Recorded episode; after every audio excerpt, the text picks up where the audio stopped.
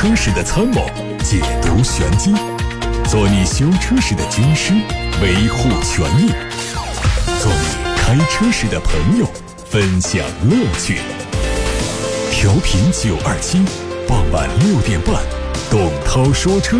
只和车友在一起。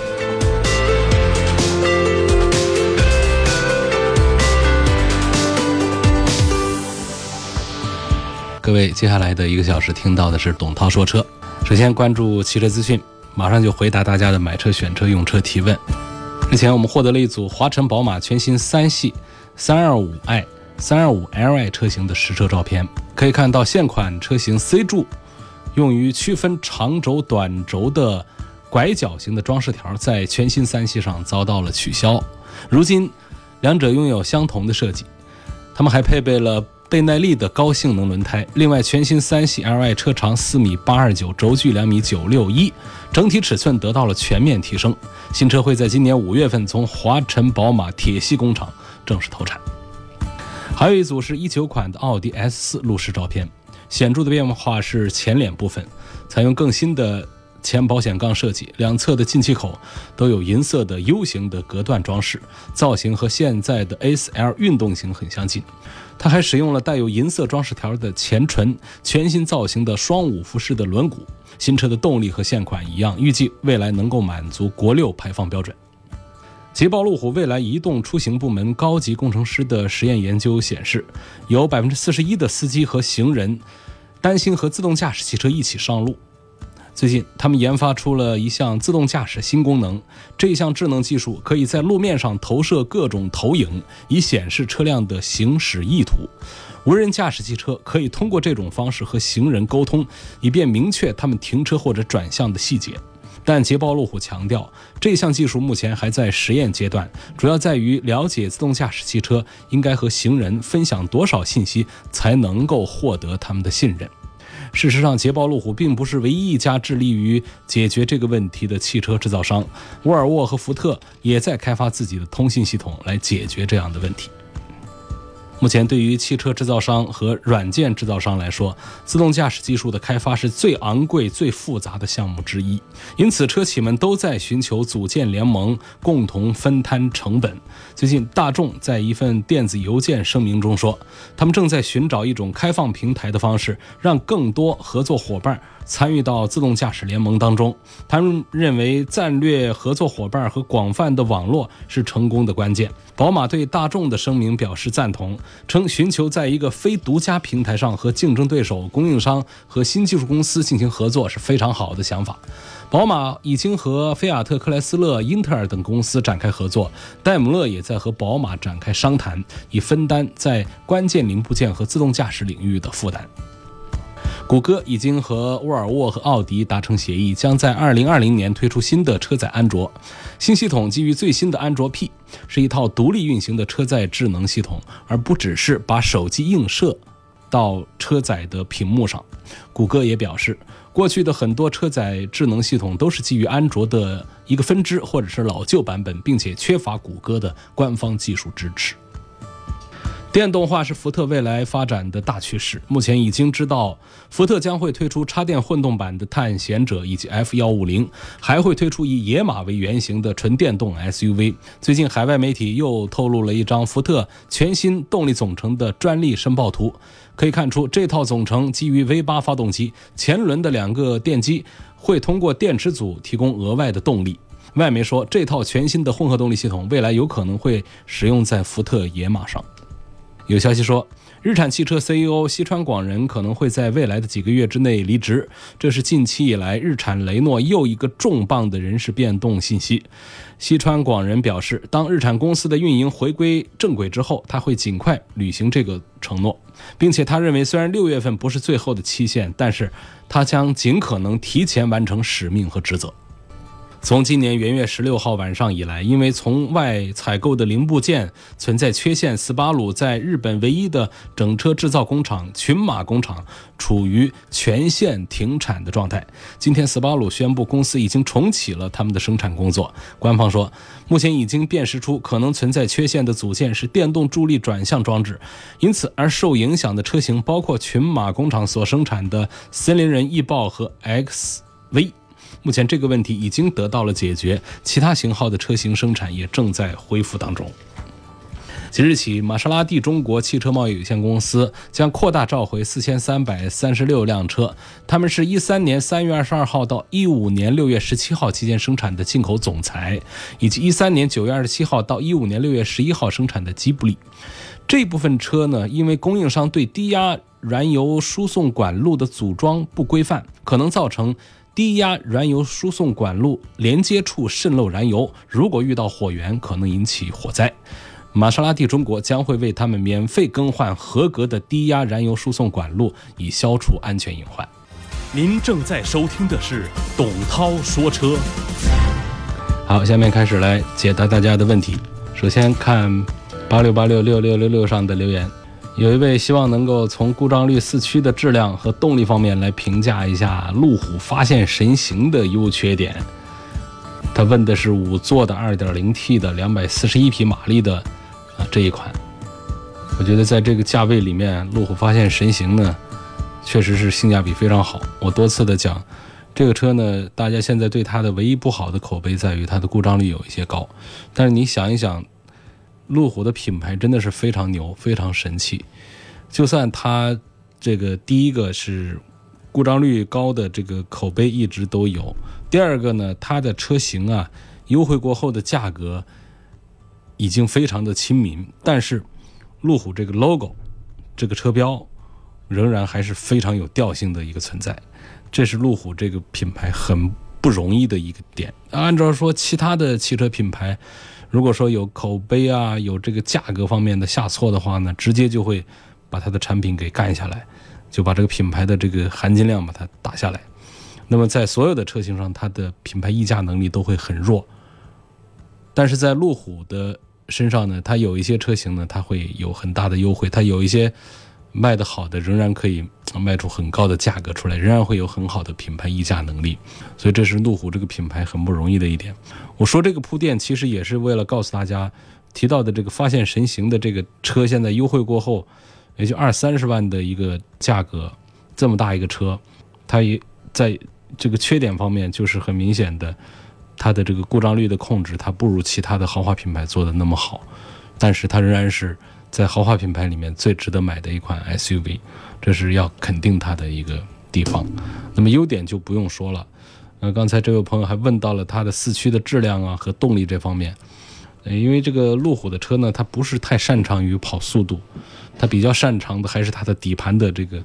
爬行能力。那为什么不讲高速能力呢？其实这也不是。这个高速行驶也不是它特别大的这个优势，所以低速的这种性能的话呢，在同价位的产品当中仍然是最强大的。那么如果说是来纵向对比路虎家的其他产品，其实这个发现神行上作为一个最基础的一个四驱的呃一个功能，呃，它不会是特别的强大。但是横向来跟其他的竞品相比，怎么着？这个是路虎的这个四驱呢，它也有很多过人的地方。所以我觉得。这二三十万买一个这个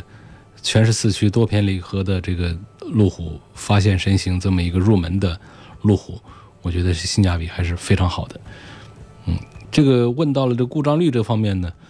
我讲它主要像路虎的产品呢，它倒不是说有什么很多的大毛病，像别人家哎这变速箱一下子就坏了，除了过去的激光有过这个问题之外，其他产品都还好。然后发动机啊这四驱啊这方面都不大出问题，它出问题的就是。哎呀，这个突然一下，这个电控系统哪儿有问题，导致没有办法启动。实际上，发动机变速箱哪儿都没坏，它就是这个电路上的一些问题，包括这个中控台的屏啊什么的吸啊，就是黑屏啊这样的一些问题，包括异响啊等等，都是一些小的毛病。所以，为什么我们一再的讲这个路虎的这个质量问题啊，在豪华品牌里面还是比较突出的？但是呢？这个有一些这个富豪们在买一百多万的 SUV 的时候，仍然会把啊，这个揽胜作为自己的首选项目之一，就确实是，呃，也都听说了是有一些故障，但是大家仍然能够接受啊，路虎这个品牌，所以这个品牌它自带的这个能量，还确实是非常的强大的。这是接着这位朋友的这个问题，我们把这个路虎的车说了一说。有问，在这个微信公众号后台留言的，有一位朋友问丰田汉兰达这个车预计什么时候加价才会结束？呃，过去呢，本田的 CRV 是加价历史最长的一款产品，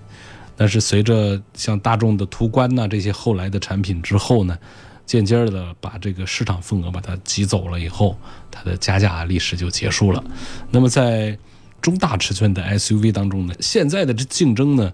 呃，远远没有紧凑型的这个 SUV 市场竞争那么的激烈，所以这个丰田的汉兰达呢，它才会有现在这个加价排队的这么一些苛刻的提车的条件，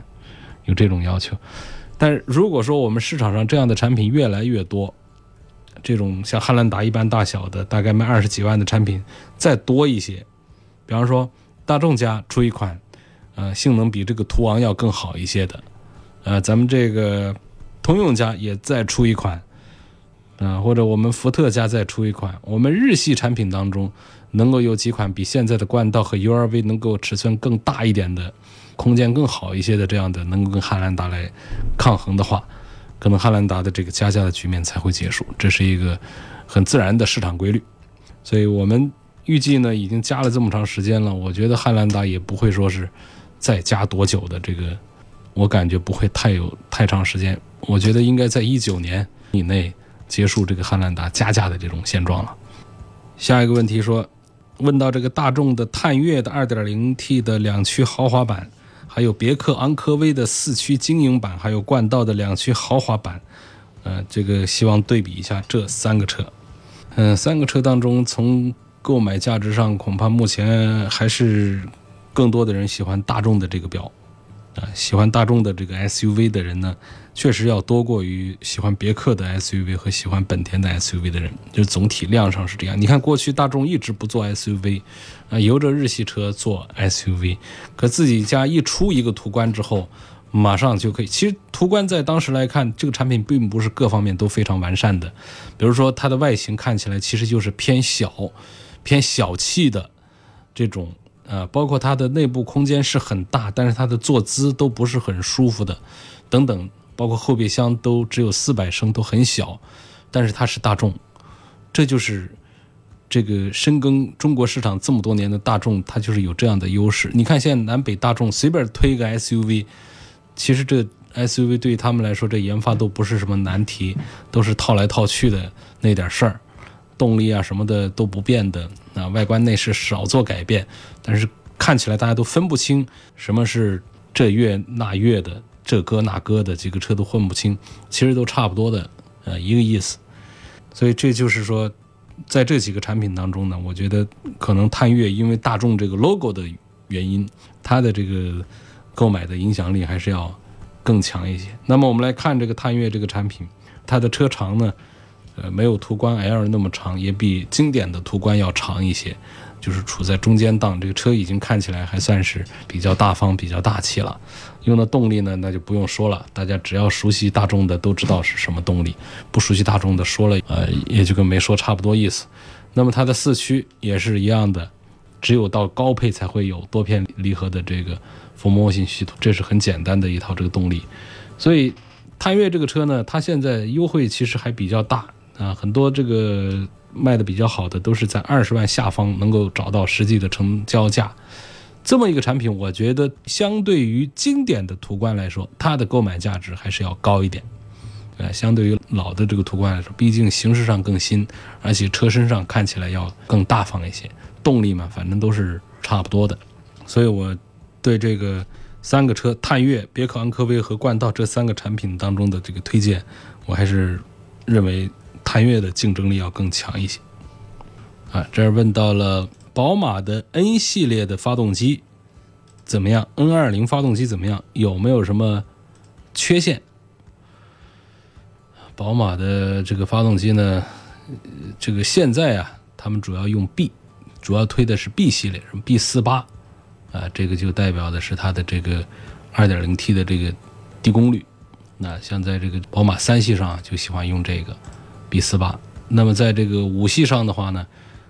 它这个 2.0T 呢，它分的这个功率要更多一些，有低功率啊，有高功率，啊，用的呢也是这个 B48。那么在过去的话呢，用的是 N 系列，N 系列的动力跟这个 B 系列动力呢，我有过实际的这个运用方面的对比。我没有感觉出让我们的消费者这一个终端能够接受到它有什么好处。说一个发动机的技术升级给我们消费者应该带来哪些好处？我想无非带来三个方面，甚至只可以说两个方面。第一个就是在同样排量下，它的动力要更强大；第二点，它在同样的动力的情形下，它的油耗要更经济。那么第三点，我们可以讲它的噪音和故障啊，这些故障率啊等等这方面的，呃。混合的放在一块儿作为第三点，我们说前面就这两点，第一个你要更有劲儿，第二你要更省油。如果做不到这两点，你怎么升级？你既那都是你的发动机设计师、工程师在家里自嗨啊！我通过很多的改造方案，让这一款发动机体积缩小了多少，重量减轻了多少啊！我这是一款全新技术的发动机，上到车上之后，我们开起来是一样的动力，一样的油耗。你说你这发动机的工程师是不是在家里自嗨？所以说，在这个宝马系列上，它的 B 系列呢，它就是一个模块化的，它同样的技术，它可以做成三口缸，再加一口缸是四缸，再加两口缸是六缸，呃，主体技术都是差不多的。但在我们消费者这个终端这儿，接受不到你这样的模块化的这个 B 系列发动机能够带给我们什么好处。所以你说这样的是不是发动机的工程师在家里自嗨，我们消费者就可以不买账了吗？您正在收听的是董涛说车。继续来回答大家的选车用车提问。现在看到的是董涛说车微信公众号的后台，说涛哥你好，上次我提问沃尔沃的 XC60 和奥迪 Q5L 怎么选，你的建议是 Q5L。我想详细的问一下原因。我对比的是沃尔沃的 XC60 四驱智逸版裸车优惠之后三十四万。奥迪 Q5L 四零荣向时尚型的优惠之后价格是三十六万八千七，沃尔沃前悬挂是双叉臂的，全时四驱，八 AT 变速箱；奥迪是麦弗逊前悬挂，湿式四驱，双离合，座椅还是织物的。看这些表面的配置，我觉得沃尔沃是要好一些。你上次说平台新一些，平台方面有哪些优势？这方面不懂，也希望能够对比一下。就说这个沃尔沃 x C 六零的平台和奥迪 Q 五 L 的平台之争，平台对比。因为我讲这个，其实呃讲一些包括四驱啊这方面的一些东西呢，可能这个沃尔沃的产品要更强大一些，就是它的可靠度啊各方面会更好一些，或者说也不见得是沃尔沃 x C 六零在这方面就更加的强大吧。就是说奥迪的 Q 五 L 呢在四驱形式在变速箱的形式上是相对上一代产品是有缩减的，那么在类似的价格下，为什么还是，呃，在沃尔沃的 XC60 和奥迪 Q5 之间，从平台的优势这个角度来推荐了 Q5L，是因为奥迪 Q5 所处的这个平台是大众的很高端的一个全新的平台，在这个平台高端到什么份儿上，在这个平台上它是可以生产兰博基尼的。SUV，嗯，宾利的 SUV 天越，保时捷的 SUV 卡宴，那别的就不用说了，那奥迪 Q7 就不用讲了。所以这 Q5L 呢，它的整个平台呢，确实是系出名门，很高端的。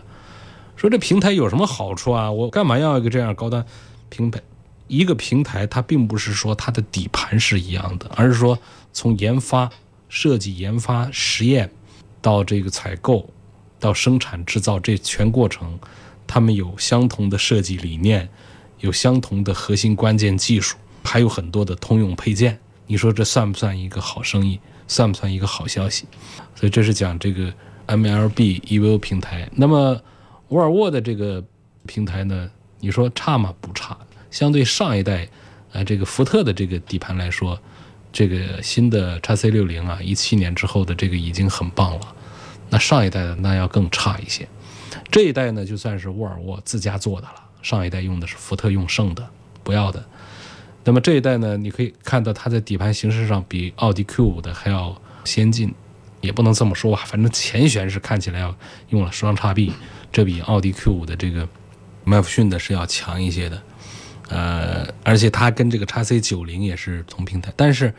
也就只能说到这儿为止了，就只能说到这个叉 C 九零了。这叉 C 九零卖几个钱的？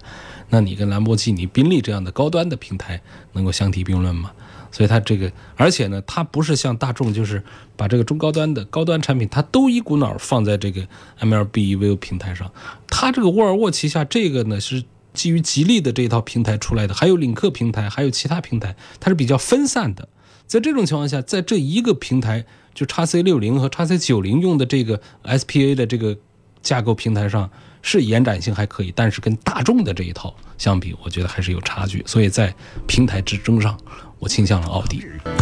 现在我们看一看通过微博提过来的问题。董涛说车微博今天的评论帖底下，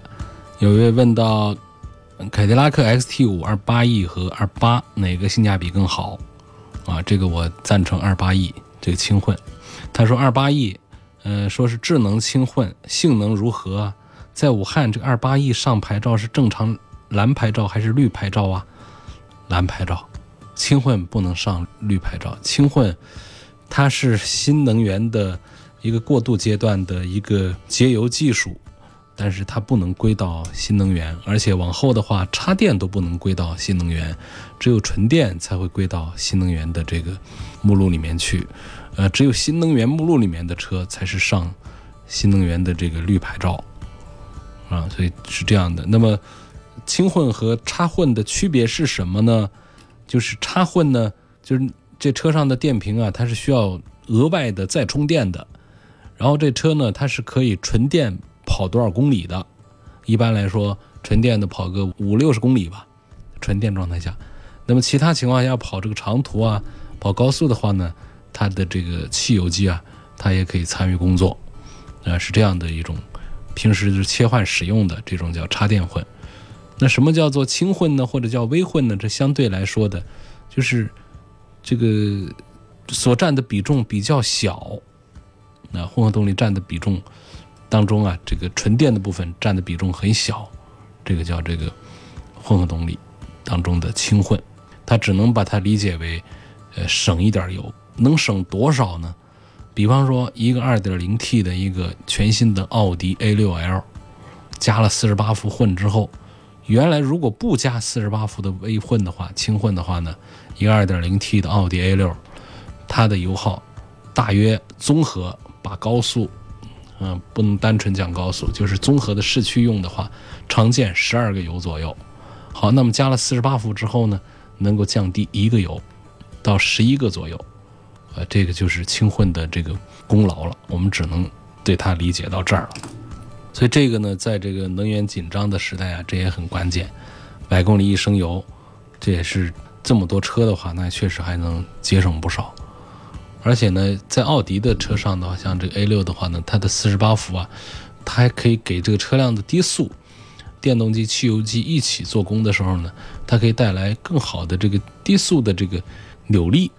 这也算它的一个小小的一点变化了。所以能看到这种轻混带来低速更好的一种提速的平滑和扭力的表现的提升。第二个呢，这个轻混呢，它能够带来百公里油耗的切切实实的那种降低。那跟别的那种说，我通过这个行车电脑的程序优化，让它油耗有降低啊，呃，我通过这个车身减重减了五十公斤，我让它油耗有所降低啊。这种说实话，在我们实际车主用车当中啊，在消费者这一端接受不到这些福利，就是它节省的油是非常非常有限的。啊，理论上来讲呢，这样的一些变化跟不开空调所带来的这个油耗的变化是差不多的。你说那有多大点儿？但是呢，轻混上了之后，尤其像四十八伏的这种高电压的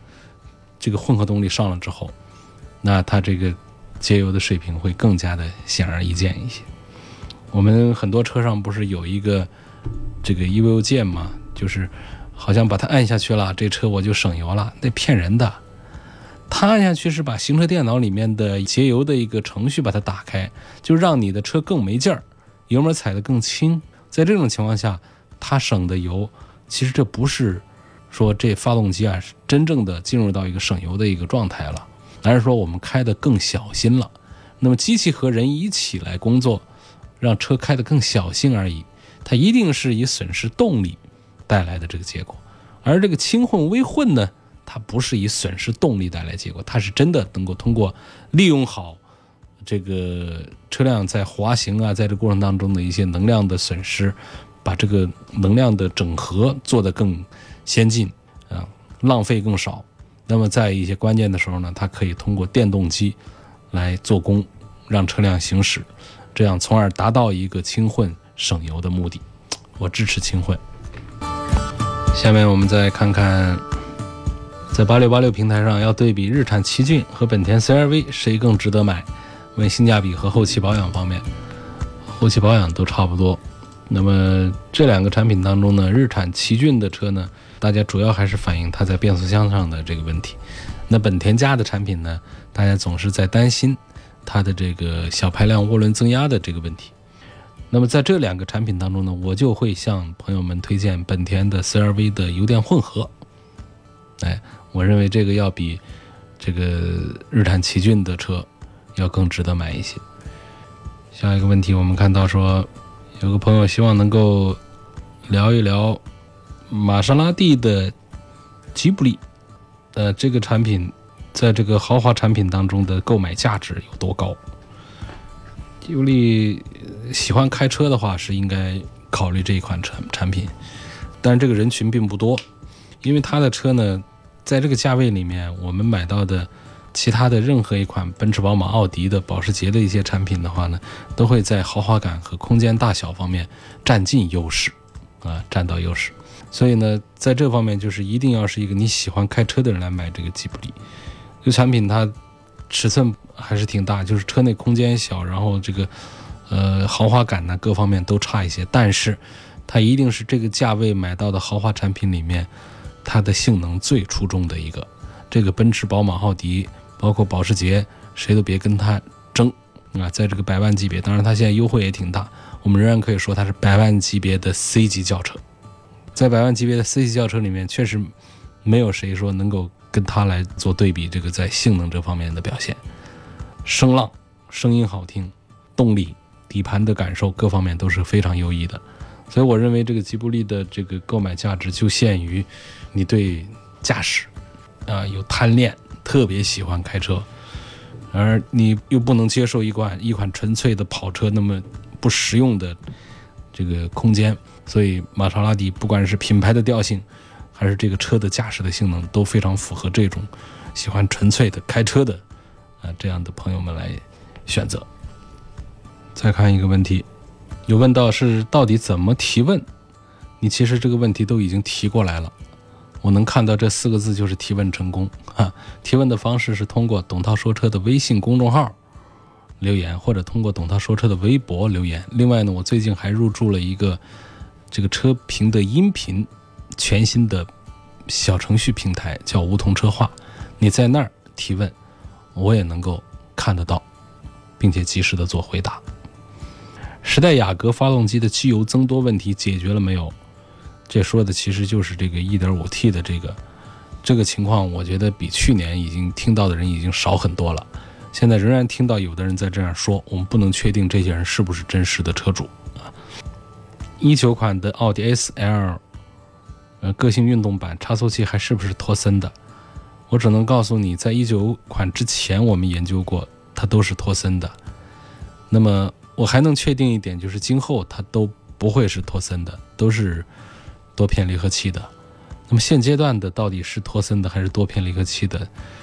不清楚。大家都知道，托森的这种纯机械的结构简单，更加可靠。并且更加的反应迅速，但是从这个节油的这个角度，呃，从这个能源能耗的这个角度的话，现在呢，全球的趋势都是使各种办法小排量化，呃，两驱化。如果不能两驱化，就把全时四驱改这个分时等等这样的一些手段，来让车辆的油耗能够不同程度的降低。所以从托森到这个电控的多片离合器的这个中差锁的这么一个。大众四驱的这个呃这样的一个看起来在技术上的结构上的这种退步，实际上是环保领域的一个进步。所以我们讲，再往后看，肯定应该都不见托森了。但是呢，现阶段啊，很多有托森冲擦锁的这个差速器的这个四驱呢，就奥迪家的产品还是很值得珍惜的，赶紧买。好，今天就说到这儿，感谢各位收听和参与。